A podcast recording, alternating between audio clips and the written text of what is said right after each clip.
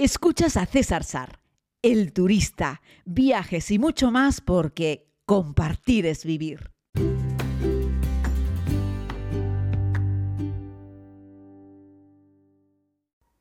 Querida comunidad, les envío un cálido saludo.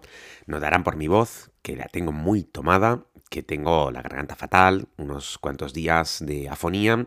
Hoy me estoy animando a morirme delante del micrófono y les pido disculpas porque he estado un par de días sin poder entregarles este podcast, pero he estado haciendo algunas cosas muy entretenidas. Entre ellas he tenido la oportunidad de visitar una vez más el mejor parque acuático del mundo. Les hablo del Siam Park.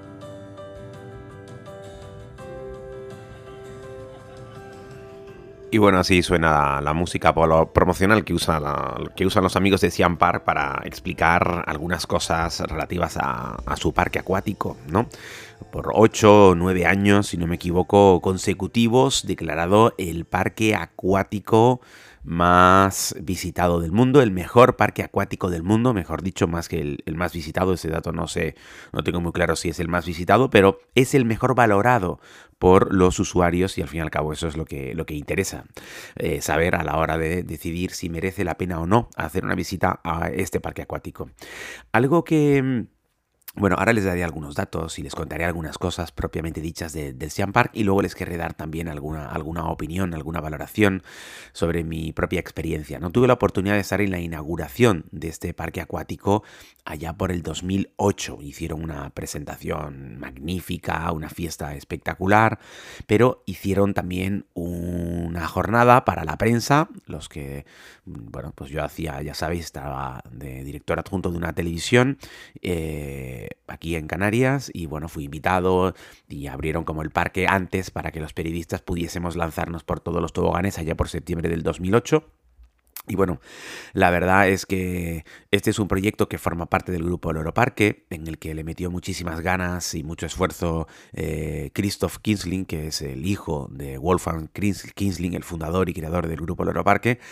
Y aunque evidentemente el padre, el patriarca, sigue figurando como presidente también de Siam Park, quien lleva la batuta en el parque acuático es Christoph, ¿no? Así es que ahora Loro Parque, además de otras muchas empresas, tiene dos pilares importantes, ¿no? Loro Parque en el norte y Siam Park en el sur, ¿no?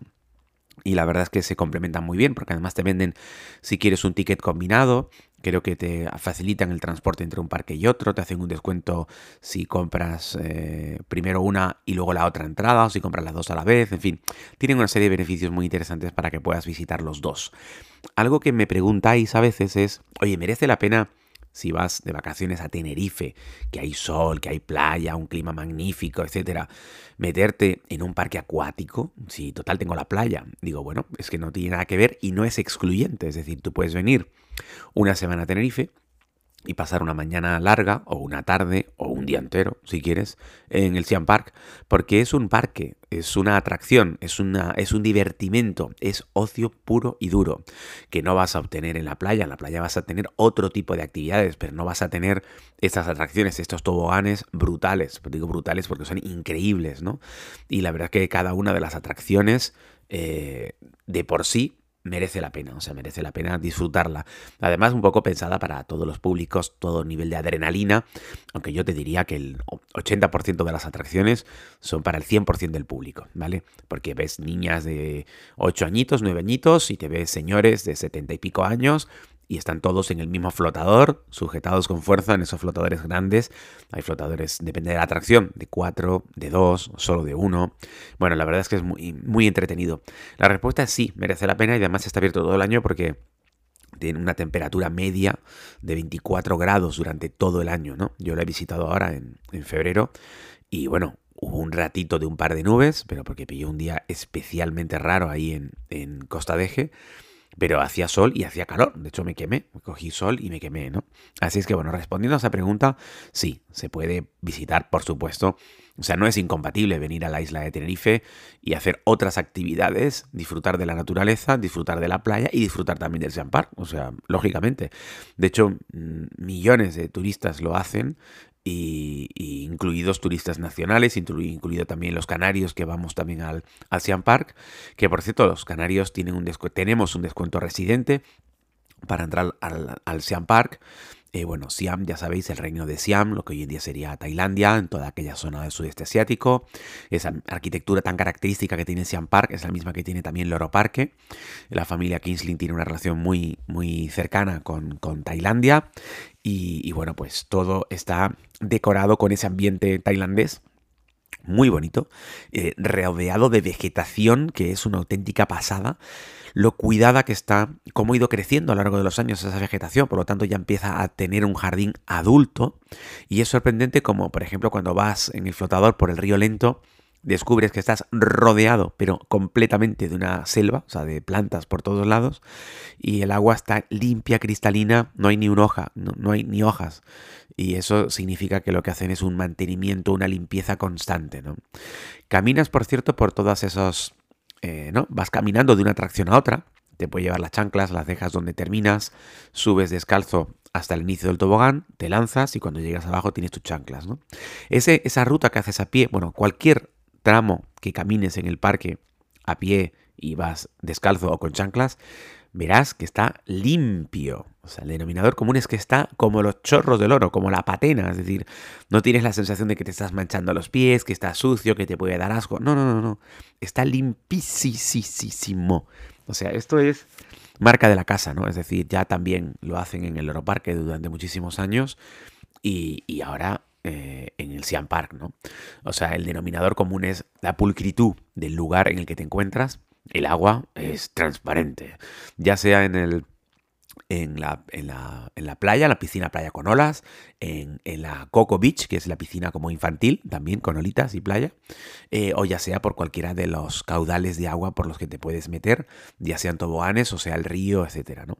Ahí es donde puedes observar lo limpio que está el sitio y por supuesto el suelo también, ¿no? Y bueno, eso no lo sé, supongo que se consigue a base de tener un montón de gente eh, limpiando y que luego el turista también, si ve que las cosas están limpias, intenta no ensuciar las cosas, ¿no? Más, ¿no? Yo te diría que fueses Mm, es que te iba a aconsejar ir por la mañana o ir por la tarde, pero la verdad es que da un poquito igual, ¿no? Merece la pena, digo, por las horas, va a depender de cuántas horas le quieras dedicar a la actividad. Ojo, si vas con niños, vete un día entero, porque los niños es que no paran la pata. Tienen una zona para los niños más pequeñitos, porque las atracciones más grandes eh, tienen un límite o de edad o de estatura, depende del tamaño, de la estatura de la persona, no le dejan lanzarse, ¿no?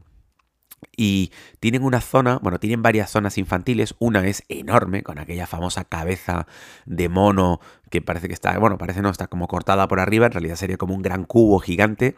La cabeza del mono se va llenando de agua y luego vuelca y eso salpica toda esa zona infantil que todos los adultos que pasamos por ahí decimos no soy un niño, pero a mí me encantaría poder meterme ahí, porque está lleno de pequeños tobogancitos, está lleno como de redes mm, sobre las cuales caminar, de pasarelas de madera. Es una especie de zona de, del tesoro, donde los niños pueden jugar y hay chorritos de agua que les van mojando. Ah, el sitio tú lo ves como adulto, lo ves como adulto, eh, es la, la, la ciudad perdida es el entorno para, los niños, así se llama. Y, bueno, tú lo ves como adulto y lo que quieres es estar allí con los niños. De hecho, te ves un montón de padres allí porque, claro, están acompañando a los niños más pequeñitos y, bueno, les ayudan con los toboganes, etcétera. Y tiene un montón ¿eh? de pequeños toboganes y un montón de recovecos para que los peques se lo puedan pasar en grande. Solo con esa zona, un niño pequeño ya disfrutaría entero del Champar, pero te lo puedes llevar a otros lugares y por supuesto el resto de la familia puede disfrutar eh, de, mil alternativas, ¿no? de mil opciones para hacerlo. Ellos te, alquilan si quieres todo, o sea, la toalla, por supuesto la taquilla. Una cosa que ha ido mejorando, que ha ido mejorando, es que hace unos años la comida la verdad es que no estaba muy allá. Pero, pero tienen un par de opciones que son más que interesantes. Una de ellas es el famoso pollo asado. Digo famoso porque es un pollo asado que lo han marinado con un poquito de mojo rojo. Es un pollo asado grande, una buena porción, un pollo asado generoso. Te lo sirven con, con, papas o con verdura, con lo que quieras. Viene ya con la guarnición. Vale 8 euros y poco. Y la verdad es que te puedes comer medio pollo como un campeón, asado muy rico, muy bien asado, con una guarnición, y te pides una bebida y por menos de 10 euros o 10 euros has comido. Es decir, no es caro y está bien. Ojo, tienen luego otros platos que igual no les podríamos dar una estrella Michelin, pero es un parque acuático. Están ahí sirviendo comidas mm, uno detrás de otro. El personal es muy amable. lo, se ve que le, dedican, eh, en fin, el recursos humanos le tiene que dedicar un tiempo significativo a la hora de seleccionar el personal porque te ves a las chicas y a los chicos que están, por ejemplo, trabajando en los toboganes, que es un trabajo, ahí donde lo ves, algunos toboganes es un trabajo duro, hay que explicar la seguridad, hay que cerciorarse de que la persona se ha colocado como tiene que hacerlo, y luego hay que empujar ese flotador, que parece que no, pero uno detrás de otro, cientos de flotadores al día o miles de flotadores al día, eh, no deja de ser cansado, aunque los van rotando eh, de, una zona a otra, eh, no está la misma persona todo el día en el mismo sitio. Pero el resultado es que es gente que habla varios idiomas y es gente muy amable, porque todo el que va allí tiene ganas de fiesta, todo el que va allí les quiere hacer una broma, les hace un chiste, y ellos responden proactivamente.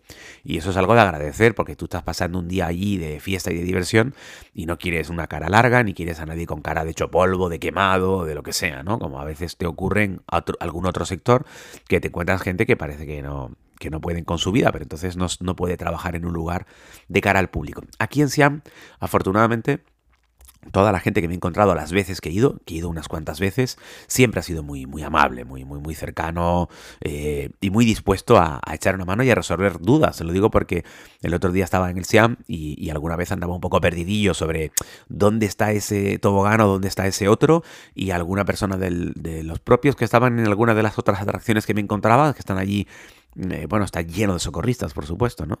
Eh, le preguntaba, oye, ¿y aquel tobogán de no sé qué? Ah, pues sí, vete un poco por aquel camino hacia arriba y luego a la izquierda y llegas, ¿no? Entonces, bueno, pues son muy amables y quieren echarte una mano y solventar las posibles dudas que tengas. Y bueno, pues eso es, de agradecer, ¿no? Veréis que, bueno, yo no tengo ningún acuerdo económico con, con Siam Park. Es decir, a mí Siam Park no me paga nada, ni me ha pagado nunca nada, igual que el grupo Loro Park en general.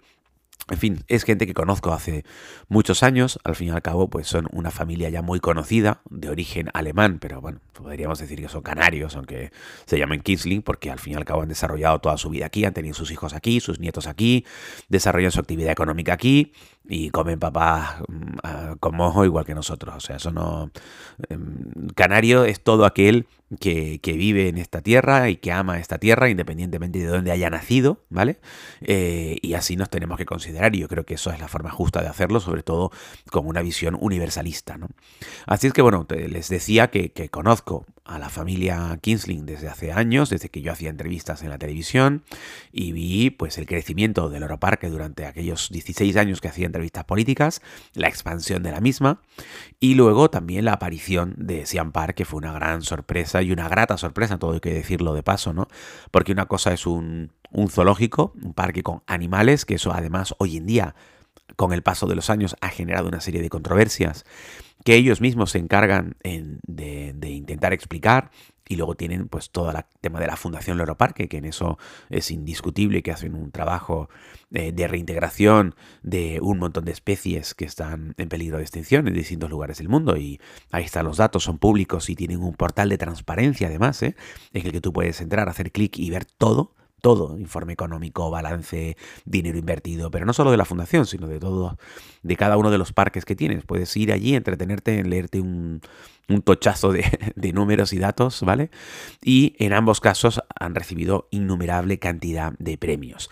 En el Siam Park, en el que estoy hablándoles hoy, han triunfado como la Coca-Cola. O sea, llevan 8 o 9 años siendo según los usuarios, que al final este creo que es un ranking muy bueno porque el propio usuario se toma un tiempo en entrar, en escribir su crítica.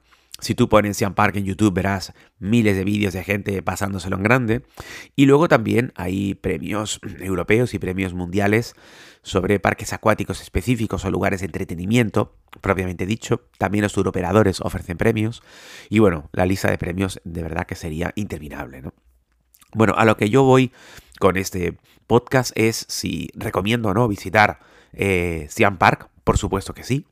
Porque si lo comparas con otros parques eh, acuáticos o incluso con otros parques temáticos, parques de atracciones en general, de cualquier cosa que puedes ver por el mundo, descubrirás que, que Siam Park es un tope, tope, tope, tope, tope de gama total, ¿vale? Eh, porque además, pues yo qué sé, esos caminitos tienes unos pilones con musiquita dentro, unos altavoces. La música que ponen es buena, la verdad. Eh, el volumen también está bien, o sea, no molesta, no es que digas, tengo la cabeza loca por la música que está, pero te acompaña mientras vas caminando de una atracción atracción a otra.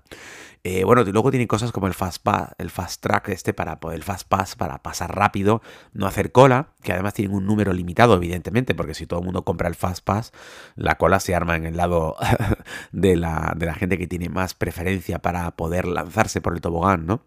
Así es que bueno, si tienes ese dinero y tienes poco tiempo, te recomiendo que lo hagas. Si no, Ojo, creo que puedes llegar comprar la entrada y luego, en función de cómo ves las cosas, comprar el Fast Pass. También lo puedes hacer así. Y ves si hay demasiadas colas, pues entonces te gastas, te arrascas un poco el bolsillo y te compras el Fast Pass. Si no, realmente tampoco lo necesitas. Si vas en grupo, que suele ser lo normal, con amigos, familia, lo normal es que mientras estás esperando, estás contando la batallita de cómo fue el anterior tobogán, hablando, charlando, riéndote, pasándolo bien. Ya te digo, la temperatura es muy agradable y se han preocupado mucho de que haya zonas de sol, pero también zonas de sombra, para que la gente no se le queme mucho en verano. Y han ido colocando también como unas telitas, intentan que la vegetación sea bastante inmersiva, como que lo tape todo. Cuando vas caminando de un tobogán a otro, pareces pasando por un túnel de vegetación. Y la verdad es que mola mucho, ¿no? Es, es muy bonito, es, estéticamente es un sitio muy bonito, muy agradable. Es decir, podría ser el Siam Park solo un, jardín en el que pasear, un parque en el que pasear y ya sería entretenido, o sea, ya, ya merecería la pena. Si no eres de tirarte en las cosas, solamente viendo cómo la gente lo, está pasando bien, lo está disfrutando y luego te vas con un libro a la playa de olas a, a leer o si tienes niños te vas a la zona infantil y ves allí a los pequeños jugar. En fin, con eso ya también vas a pasar un buen día aunque no seas una persona que quiera lanzarse por el tobogán. ¿no? Bueno, esta es la recomendación que quería hacerles. La verdad es que llevaba tiempo queriendo hacer un podcast sobre Siam Park y ha coincidido que este fin de semana he pasado por allí, he podido disfrutar de todas las atracciones, he gritado. Parte del el problema que tengo de voz es de gritar en los toboganes, porque a mí me encanta gritar cuando me lanzo por una cosa de esas, porque tienen algunos toboganes que es una auténtica maravilla. Yo, por cierto, me lanzo en todo, ¿vale? No hay ninguna limitación y me encantan todas las atracciones del, del Siam Park. Espero que esto te haya servido para resolver tus dudas sobre si merece o no la pena visitar el mejor parque acuático del mundo que está en Tenerife. La respuesta es sí.